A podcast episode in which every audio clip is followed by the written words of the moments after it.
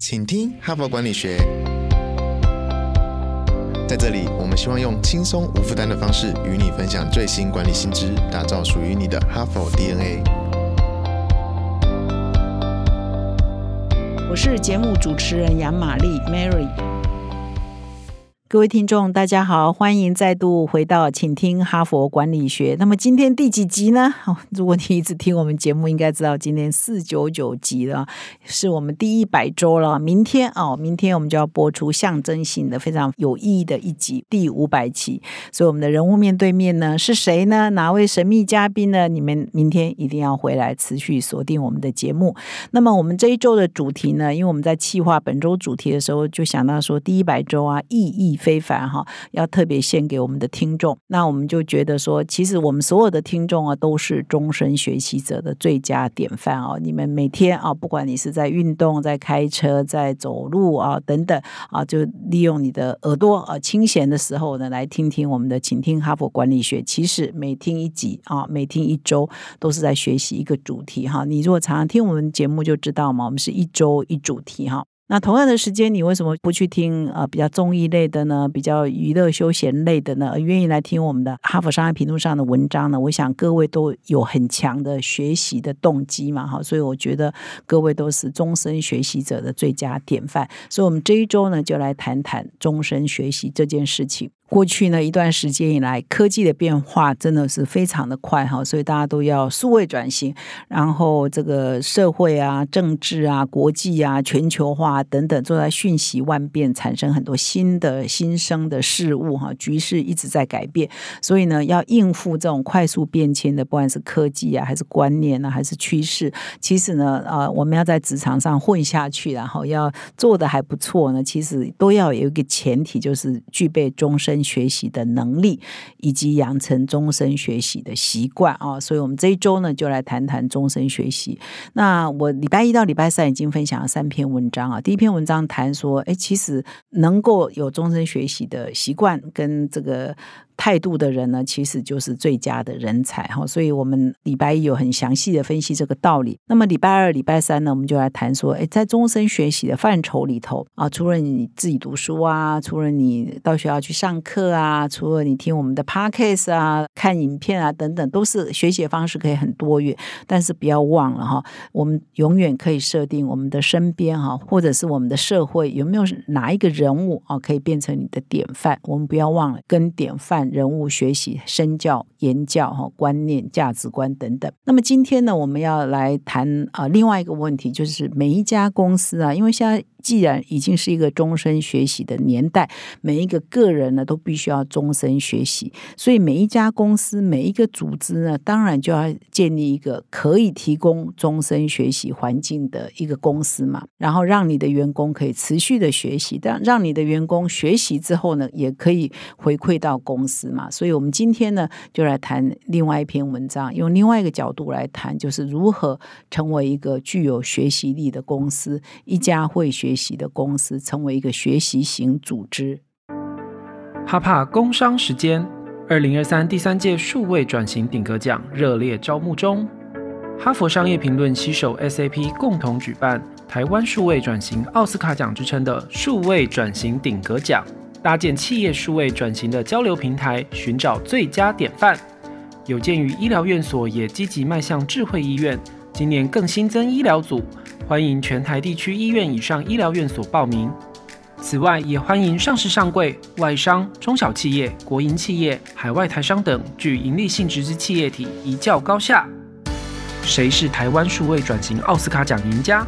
数位转型顶格奖现正火热报名中，现在就到说明栏点击报名。台湾数位转型典范站，由你领航。那么我今天要介绍这一篇文章，标题是“成为一家会学习的公司”，是由三位哦非常重量级的哈佛商学院的学者所合写的哦。这三位重量级的作者呢，常常在哈佛商业评论上有很多文章的发表。那么第一位呢是大卫葛文哦，他是商学院的讲座教授；第二位呢是艾美艾蒙森哦，他在这个领导力啊、团队啊跟组织学习这一方面，尤其是心理学这一方面也蛮多研究的。那么第三位呢，我们也常分享他的文章，他在人才人力这一方面也是蛮研究的权威，叫法兰西斯卡 Gino 哈。所以我之前呢也有分享一集，说我到美国去啊，也上了哈佛商学院的这个案教学，就是 Francisca Gino 哈，我就亲自上他的课哈，真的也是名师了哈。那这三位作者呢，共同来合写这一篇文章，谈的观念呢，其实一点也不新哦，就成为一家会学习的公司的观念一点也不新了。为什么呢？因为在一九啊，各位如果年纪稍微大一点的这个企业界人士应该知道，在一九九零年代哈，我们天下文化就出了一本书叫《第五项修炼》哈，Peter Senge 啊，一个管理大师他所写的。那个时候，《第五项修炼》这一本书就是在谈。如何建立一个学习型组织？为什么这件事情那么重要？以及要建立学习型组织呢？有哪些方法？哦，有哪些策略应该要做？所以从九零年代开始呢，大家就知道了哈。上个世纪九零年代，三四十年前，大家就知道要建立学习型组织。可是为什么一直到现在啊，到此刻，我还是要谈这个概念呢？因为做不到嘛，因为很难做嘛，因为很多公司都没有努力在做，或者是想做，但是都没有做彻底、做到位哈。所以有些管理的概念。就不断的要被提醒。那么为什么很难做呢？为什么常常做不到呢？我相信没有一家公司会说：“嗯，我不要做。”因为这个观念没什么错啊，这个观念很正确啊。我相信每一个老板啊，就是他在不爱学习，他也会鼓励别人学习嘛，哈。因为学习是一个很政治正确的事情啊。父母在不爱读书，也会叫小孩努力读书，努力读书。尽管他自己都不爱念书，他也会拼命教他小孩读书啊，读好的学校啊，然后有空就多看书，不要看电视。我相信这件事情绝对没有人会反对，可是就做不到嘛，很多人做不到嘛。那这边呢，用这个企业的分析，就是说为什么企业。做不到呢？大家都三四十年前就有这个概念，为什么现在我们还要持续强调这个概念呢？因为就是很难做到。那阻碍企业啊发展成为学习型组织呢？这篇文章呢主要分析有三个绊脚石，就是做不到有三个原因。第一个原因就是说没有方法哦，到底应该怎么做呢？啊，到底？呃，有没有什么步骤呢？什么流程呢？尽管这个第五项修炼已经提供了很多方法，可是你要落实的时候，要用到你自己公司的时候，还是要有自己公司合适的方法嘛？你是不是提得出来？优先顺序怎么做？规模要多大？要怎么执行？有很多细节，那你要怎么克服呢？所以第一个是，哎，没有提出具体的做法跟方法。第二呢，就是啊，上课上课，学习学习，训练训练，哎，好像也很难评估。哎，训练完了之后呢，对公司哦，对组织、对部门有什么具体的贡献吗？我花了一百万培养了这一群人，去上了什么课，或去呃国外进修什么？哎，到底回来以后对我们组织有什么具体贡献呢？说不出来。没有办法有一个具体的客观的标准来说具体贡献在哪里，所以大家会觉得那何必上呢？啊，有空再上啦，啊，有钱再上啦，就不会把它列为这个呃固定的一定要做的一件正事嘛，就是呃打仗比较重要嘛。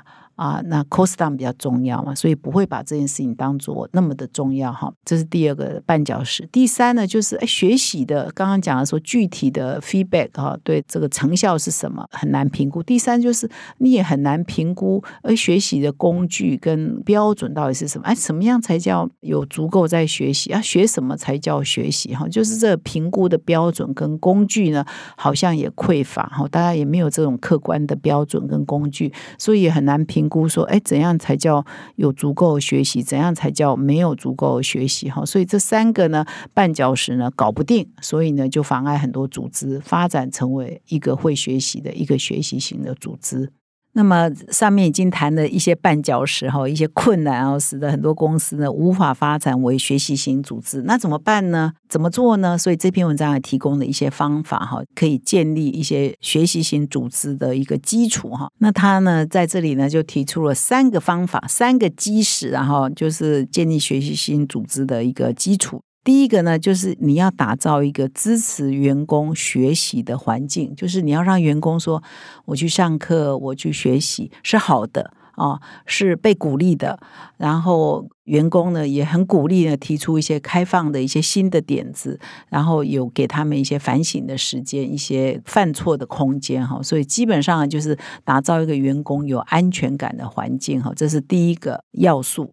那他这里呢，就举了一个例子哦，就是啊，有一家明尼苏达哈，在明尼苏达的一家儿童医院，那么这家医院的营运长啊，就很希望塑造成为一个员工呢非常安心哈，很有安全感的，让员工觉得呢是公司呢或者是这个组织呢是支持他们的一个环境啊。所以呢，他就呃设了很多的一些规定啊，哈，比如说啊，当有员工在做报告的时候，可能有时候可能出一些有问题的地方嘛，就是不要责难别人的报告哈，就是不要对别人的报告指指点点啊，哈，用一些很很。难听的话哈，所以他立了一个这样的规定哦。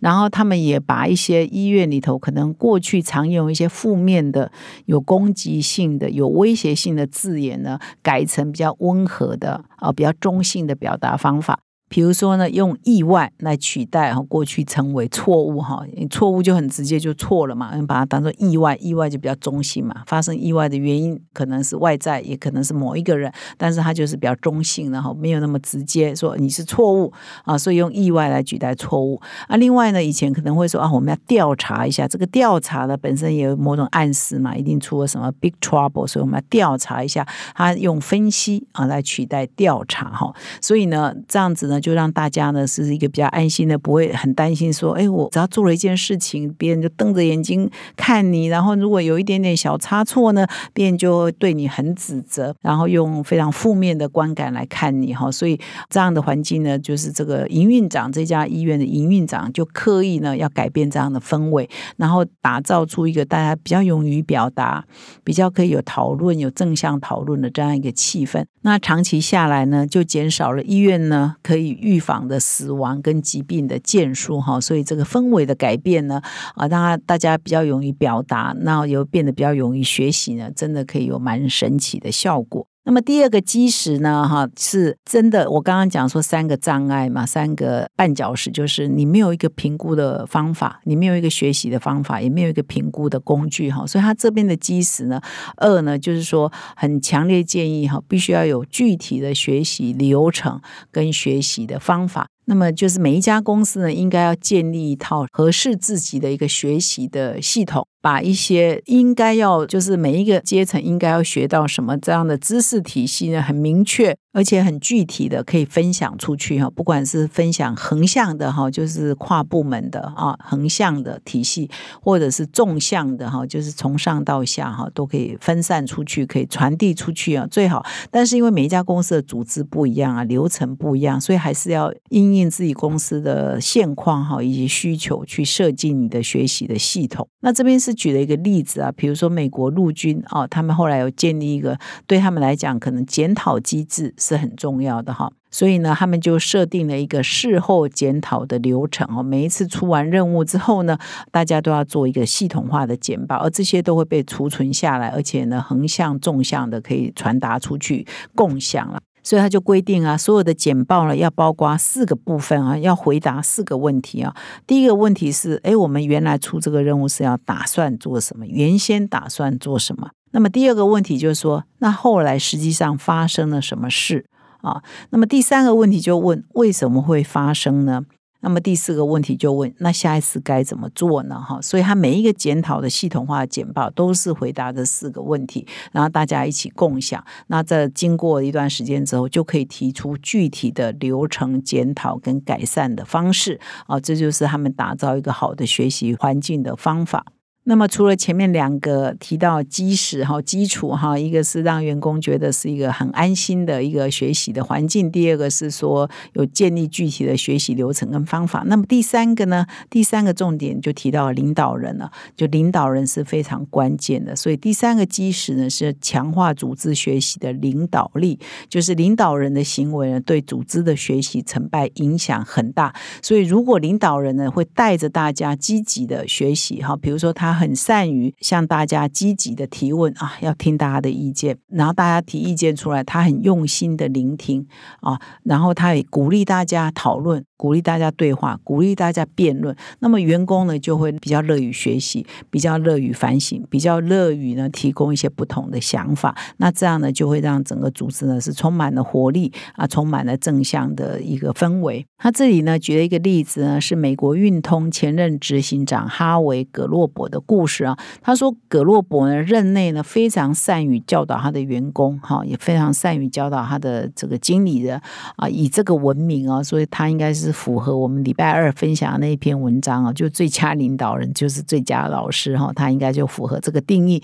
所以呢，他怎么样当老师呢？他非常鼓励他的员工思考啊，积极的思考。而且创意的思考，他常常叫员工说：“你可不可以用不同的角度来看事情，然后提出一些想法，跟提出一些建议来。”所以他说，他最关心的不是员工的答案，或提出来的想法正不正确，没有什么正不正确的答案或想法，而是说他有没有用正确的方式思考啊，这个更重要。也就是思考问题的方式比他出来的答案更重要了哈。那么这篇文章呢，有再一次的进一步的指出说，哎，你已经克服了那三个坎了哈，那你也建立了以上上面谈到三项基石站稳的一些脚步，那接下来呢，你还可以做四个方法，好，可以让更帮助你把组织推向一个会学习的公司哈，一个会学习的组织。那有四个原则可以让你更上层楼。第一个原则就是说。光靠领导人还是不够的哈。事实上，这个应该变成整个公司的文化，就是鼓励大家开放，